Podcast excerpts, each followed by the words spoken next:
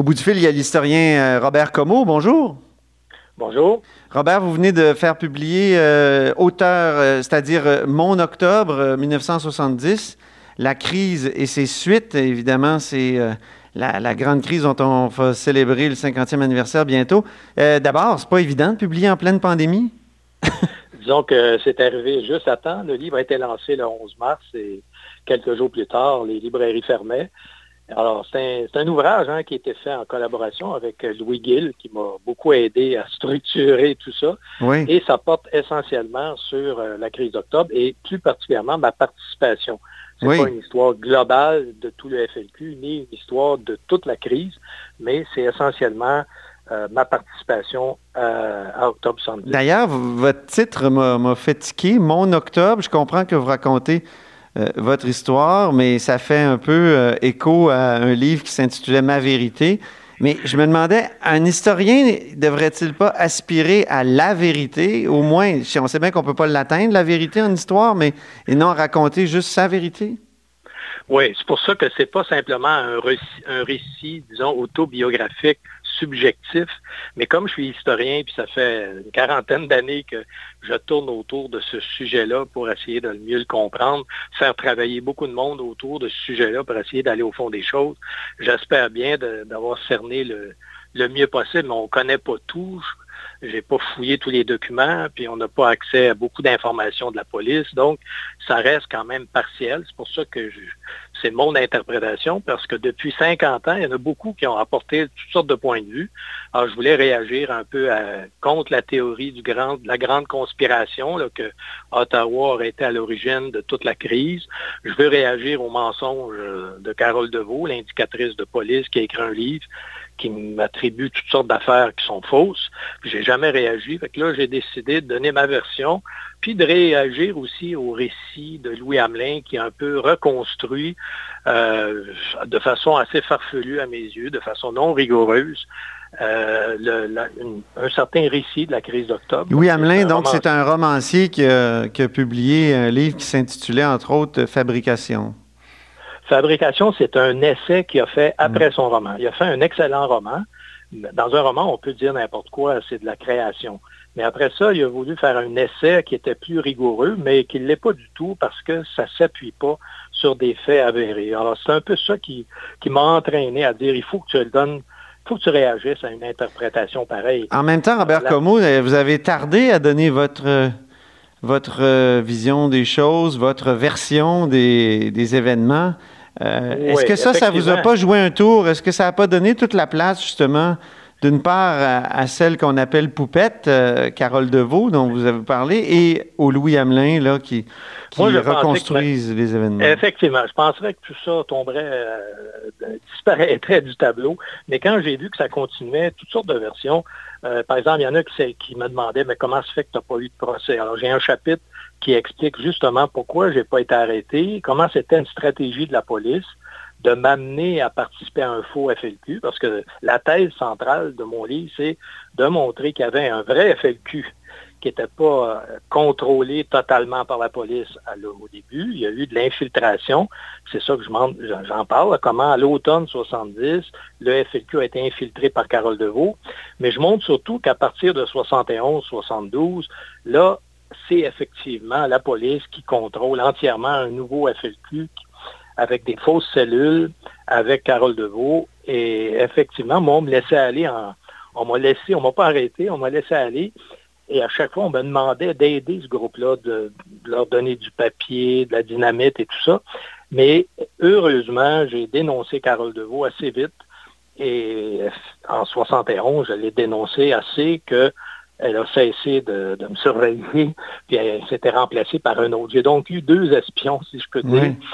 Carole Deveau et François Séguin. Oui, c'était votre ami, puis vous racontez que ça a été vraiment, euh, comment dire, euh, vous étiez profondément bouleversé. Euh. Un ben, choc même physique, hein? Vous avez, vous avez ben, perdu connaissance? Oui, oui, ben ça, ça s'est passé à la commission KEB en 79-80, quand j'ai appris que François Séguin était en fait un indicateur de police, et ça a été révélé par le commissaire euh, Keb, qui, était, qui présidait cette commission d'enquête-là. Alors, j'explique pas mal. L'histoire de cette commission-là. Pourquoi je n'ai pas parlé au moment de la commission? Parce que je ne voulais pas incriminer personne, ni m'incriminer moi-même. Alors, j'explique là, évidemment, 50 ans après, je dis, il faut quand même que ça sorte. Euh, comment on a été infiltré, pourquoi je n'ai pas été arrêté, l'histoire du faux FLQ, euh, raconter en fait mon rôle précis dans ça, qui n'était pas un rôle central, je le dis bien, pour rassurer Jacques Lanto puis peut-être d'autres qui pensent que je vais peut-être me donner plus d'importance. Oui, parce que vous dites que vous, avez milité pour le FLQ de mai à décembre 70, puis qu'au fond, ça se borne à quatre communiqués que vous avez transportés. Après la mort de la porte, en plus. Je dis que pendant la crise d'octobre, c'est, les choses principales que j'ai fait. Je ne dis pas que j'ai fait que ça, mais c'est principalement là-dessus, c'est-à-dire les, les communiqués. J'étais un peu la transmission entre les deux autres cellules qui étaient beaucoup plus importantes. Les deux autres, c'est, les deux cellules qui ont enlevé Cross et la porte. Mhm. Moi, j'étais, euh, j'amenais aux médias, au fond, ce qu'on me disait de, dire à l'oreille, je le mettais en papier, puis on envoyait ça en, à des communiqués dans les journaux. Alors, j'explique exactement ce que j'ai fait, les raisons qui m'ont amené à ça, mais surtout le contexte international qui est très important, parce que aux États-Unis, il y avait des bombes à chaque semaine là, avec les Weatherman, les, Black Panthers. Alors, j'essaie d'évoquer ce contexte-là parce que les jeunes d'aujourd'hui, le terrorisme, ça correspond plus aux terroristes des musulmans euh, Les islamistes, euh, oui. Les islamistes, c'est pas du tout le contexte de la gauche de l'époque où il y avait beaucoup d'opposants en guerre au Vietnam, etc. Vous condamnez le terrorisme aujourd'hui, euh, Robert Comon? Oui, ça c'est clair. je montre que c'est une voie sans issue. Puis comment, en fin de compte, le FLQ, peut-être que c'est pas gentil de dire ça, mais on était un peu des enfants parce que quand on regarde les moyens dont disposait la police, on, on se pensait bien bon, mais effectivement, on était la police disposait de, moyens pour... Mais il y a une question scandaleuse que j'ai envie de, vous poser. Euh, est-ce que l'action du FLQ a eu certaines bonnes retombées? Je, suis mal à l'aise même à, poser la question. moi je pense que les gens ne veulent pas l'admettre, mais je pense que ça a fait connaître, ça a fait connaître la cause indépendantiste et ça a certainement permis indirectement à ce que René Lévesque se fasse élire, dans le sens suivant, c'est que l'habilité de René Lévesque, ça a été à la fois de montrer la gravité de la question nationale, donc ça posait le problème, et de dire en même temps que lui était et son parti était la solution démocratique. Donc si on voulait, et je pense qu'on a dramatisé la question nationale, c'est-à-dire que cette crise-là a montré l'importance et l'ampleur de ce problème-là, parce qu'il ne faut pas oublier qu'une bonne partie de la population, avant la mort de la porte, sympathisait avec le FLQ.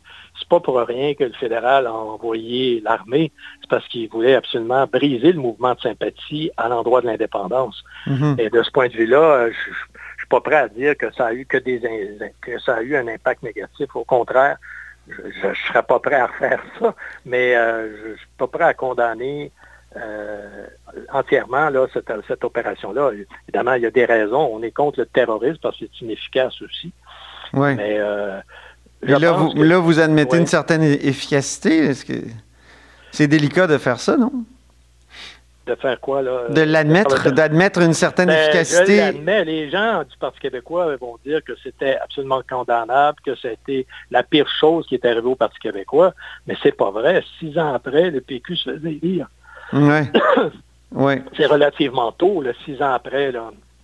Euh, il y a Jacques Lanctot qui a écrit sur le site du journal une critique euh, à la fois euh, positive, mais sur certains points très virulente à l'égard de votre livre. Donc, Jacques Lanctot, l'ancien membre de la cellule Libération, il dit que Robert Comeau s'auto-accuse volontairement est une chose, mais qu'il cite des noms de personnes innocentes jusqu'à preuve du contraire est une chose, est une autre chose, c'est hautement condamnable. Dans tout livre, toutes les personnes, les Felkis qui ont été nommés, j'ai fait bien attention de reprendre les mêmes noms de personnes qui ont été cités dans les rapports officiels ou dans le livre de Louis Fournier. Alors, il n'y a pas de révélation sur des noms. Tous les noms qui sont là, on les retrouve soit dans le livre de Louis Fournier, soit euh, dans le rapport de la commission TED. Donc, il n'y a pas de, a pas de grosses révélations. Vous faites pas de révélations? OK. si on lit Louis Fournier, tout, on va retrouver toutes ces personnes-là. Euh, peut-être pas avec la même précision. Moi, j'ai peut-être été plus précis dans certains gestes de certaines personnes, mais je veux dire, tous les noms étaient déjà connus. Je fais pas de, il n'y a pas de surprise. Parce que euh, ça. Par contre, ce qui a choqué Jacques, c'est peut-être le fait que j'ai dit des choses comme j'ai précisé qu'il n'était pas le seul à avoir écrit le manifeste, que le groupe de, de Francis Simard, euh, j'ai cité un écrit de Francis Simard, pour en finir avec Octobre, dans lequel Francis dit euh, euh, on a tous écrit ce texte-là, c'est pas Jacques Langteau seul. Il faut dire qu'il y a eu des querelles à l'époque entre Jacques Langteau et puis Francis Simard. Et moi, je dis toujours que j'étais très ami avec Francis Simard. Bon, et je sais pas, peut-être le fait que moi, Robert, raison, oui. puisqu'on parle du manifeste, euh, il y a dans le manifeste des, accents homophobes. On parle de Trudeau la tapette, euh, on parle de, de, Bourassa mangeur de hot dog.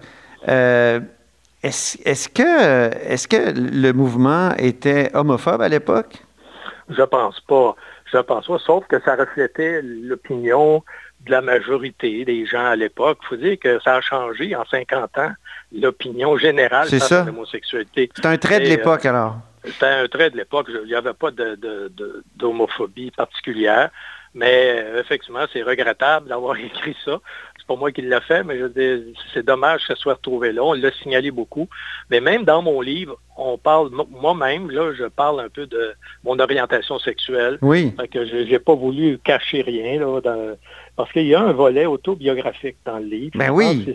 les gens qui le lisent, ils me disent que c'est ça qui les a le plus intéressés. Comment un indépendantiste comme moi, qui avait été au RIM depuis l'âge de 17 ans, comment j'ai pu euh, aller au FLQ, c'est une chose, et puis après, comment j'ai laissé le FLQ pour aller militer dans une organisation maoïste. Alors ça, j'avoue, j'essaye de l'expliquer, mais c'est vraiment le contexte. Il faut se replacer dans le contexte. Aujourd'hui, ça peut sembler surprenant, mais euh, il y avait des raisons pour se révolter d'une part en 70 faut pas oublier. Oui, vous parlez d'un bidonville, vous parlez de conditions très difficiles au Québec qui n'existent plus, qui peuvent euh, expliquer euh, pourquoi on, a du mal à comprendre cette époque-là. Ben oui, moi je restais à, partir de 49, on a resté à côté des Jacques Cartier. Et c'est vous remarquez, les Jean Cartier, c'est à la pépinière du FLQ. Hein. Il n'y a pas juste Francis Simard, les Roses, le docteur Ferron, tout ce monde-là venait de Jacques Cartier, qui était un vrai bidonville. Euh, aujourd'hui, ça a été annexé à Montréal, à, Longueuil, et bon, ça a changé. Mais à l'époque, c'était euh, les, conditions sociales étaient affreuses. Alors, j'explique au début comment j'étais très jeune, j'étais indigné par ces, différences sociales-là. Puis comment, il ne faut pas oublier, à l'époque, le marxisme commençait au Québec. Moi, j'ai découvert le marxisme à peu près en même temps que j'étais militant indépendantiste. Donc, et il y avait toute l'idéologie de la décolonisation. On suivait ce qui se passait euh, en Amérique du Sud. L'exemple du, FLQ, il y a eu la même chose au Brésil. Il y avait des enlèvements comme ça au mm. Brésil. Il y en avait en Uruguay, il y avait les Sandinistes, il y en avait un peu partout en Amérique latine. Puis aux États-Unis, c'est pas du tout le contexte d'aujourd'hui. Il y avait la SDS, le Student Democratic Society. Les étudiants étaient très, très militants contre la guerre au Vietnam et appuyaient la décolonisation un peu partout. Donc, euh, c'est l'époque de Vallière, de Pierre, de Charles Garion. Moi, j'ai eu la chance de rencontrer ces personnes-là et sans doute influencé. Euh, Charles, je l'ai connu dès sa sortie de prison en, février 71. Euh, mais je, connaissais ses écrits bien avant, depuis les, les, années 66. Je connaissais très bien l'histoire du FFQ. D'ailleurs, dans le livre, il y a la première partie, on refait une espèce de synthèse en reprenant les travaux. Oui, de toutes les vagues, hein, oui. De toutes les quatre, les trois autres vagues précédentes.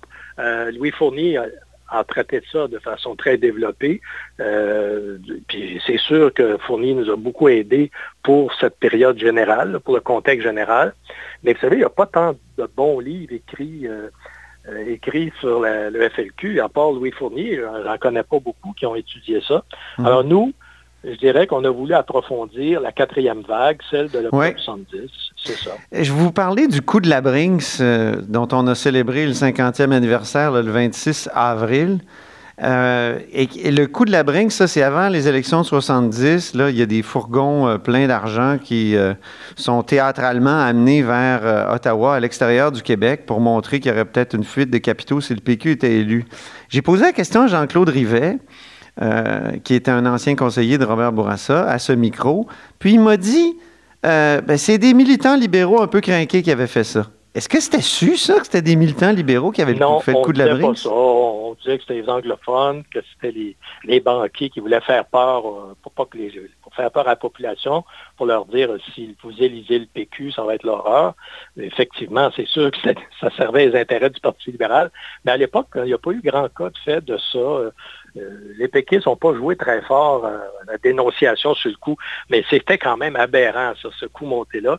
Mais il y avait plein d'autres choses. Hein. Il y avait le maire d'Arapo qui interdisait les manifestations. Il faut, faut penser que même l'armée était venue au Québec parce qu'il y avait une grève des policiers en 69. Il y avait l'affaire. Euh, ah il y avait plein de grèves. C'était une période, 69, là, où il y avait des grèves partout, où la grève de Murray Hill, à Murray Hill, les employés, vous vous souvenez, à Murray Hill, euh, cette compagnie-là avait mis dehors les employés, 250 employés qui faisaient la livraison. Il y avait le problème. Oui, j'ai une petite question en, terminant, Robert. Je vous arrête parce que ça fait quelques 15 minutes qu'on parle, mais j'ai une petite question en terminant. Carole Deveau, que vous avez bien connue, qu'est-ce qui faisait qu'elle était si séduisante? Parce que vous racontez que vous aviez en même temps, vous, euh, la même maîtresse que Jacques Parizeau, d'une certaine façon, parce qu'elle elle, a été un peu votre maîtresse. Donc, qu'est-ce qui faisait qu'elle avait autant de... Ben, c'était une très belle femme, faut dire. Euh, à l'époque, à l'époque, c'était une très belle femme. Elle était la, maîtresse de Parizeau pendant l'automne 70, mais elle était aussi la maîtresse de mon directeur de département à l'université. Elle était la maîtresse de beaucoup de monde de gauche. Ça me, et c'est sûr qu'elle travaillait déjà pour la police. Mais tout ça, euh, mais c'était une femme très, comment dire ça, très euh, qui souhaitait, qui souhaitait être une batterie, qui voulait jouer le rôle d'espion, qui était capable de se déguiser. Vous savez qu'elle a trompé tous les, elle a trompé tous les, membres de la tribune de la presse. Vous racontez ça, oui. Elle les a emmenés chez elle et puis euh, elle a réussi à, passer inaperçue. Donc, c'est quelqu'un qui avait des grandes habiletés pour se déguiser, pour séduire, etc. Mais moi, je l'ai démasqué. Effectivement, en avril 61, je l'ai dénoncé devant, devant un congrès d'historiens parce qu'elle m'enregistrait sans ma permission. J'ai demandé pour quel service de police elle travaillait. Et à partir de ce moment-là, on m'en a voulu à mort. C'est pour ça qu'à chaque fois qu'elle a eu l'occasion de parler à des journalistes, c'était pour me dénoncer. Le pire, c'est à l'émission de Paul Arcan où elle a fait preuve vraiment d'attaque basse. Alors, je me suis dit à un moment donné... Vous n'avez pas eu encore de, mise en demeure, Robert Comeau? J'ai eu une mise en demeure il y a déjà un bout de temps. oui, avant la publication du livre. Avant, mais là, il n'y a rien qui s'est produit. Euh, depuis que le livre est publié chez Québécois, il n'y a, pas eu de, pas eu de comeback de ça. Très bien. Euh, c'est tout. Ben, merci beaucoup, Robert Como. Alors, euh, auteur du livre Mon Octobre 70, La crise et ses suites chez VLB Éditeur. Vous êtes à l'écoute de là-haut sur la colline. On, peut le commander chez, dans toutes les, librairies. Ben oui, absolument. Merci. Au revoir. au revoir.